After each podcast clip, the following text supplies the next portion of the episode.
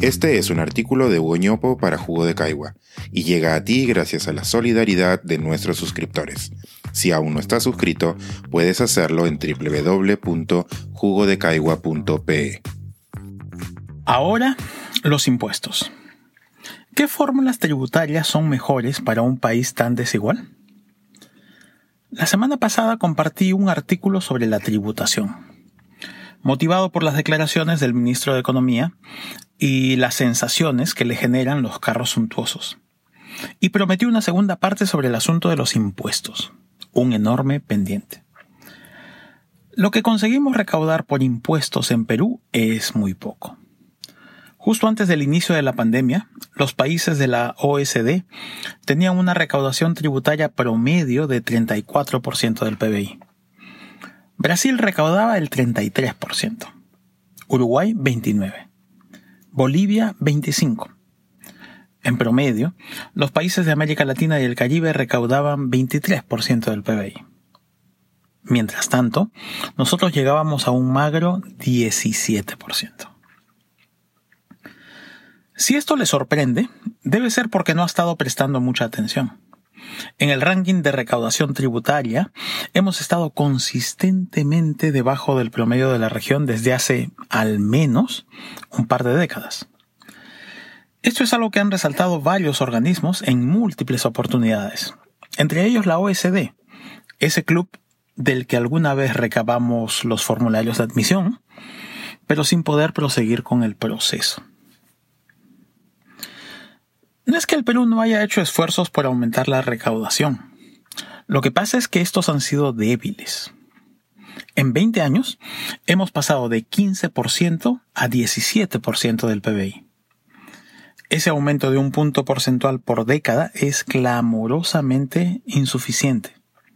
Pero en esas mismas décadas llama mucho la atención lo sucedido en dos periodos. Primero, entre 2008 y 2009 y luego entre 2014 y 2017. En ambos, la recaudación cayó. Una ciudadanía vigilante estaría pidiendo cuentas. Recuerdo bien que en los 90, cuando comenzaba a formarme en economía, escuchaba con recurrencia un argumento que dictaba que había que crecer primero para redistribuir después. Abro comillas, es mejor redistribuir riqueza que miseria. Esperemos. Cierro las comillas. Ese era uno de los mantras de la época. Después de 20 años de crecimiento macro, veo muy difícil seguir sosteniendo un argumento así. Sin embargo, también es cierto que en este momento la economía global se encuentra frente a muchas incertidumbres. Hay que ser cuidadosos para que un alza de los impuestos no ralentice mucho el crecimiento de la economía.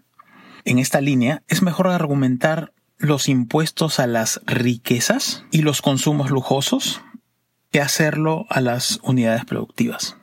Por ahí van algunas de las propuestas del MEF, pero será mejor afinar los detalles usando la razón antes que el corazón, y menos aún el hígado.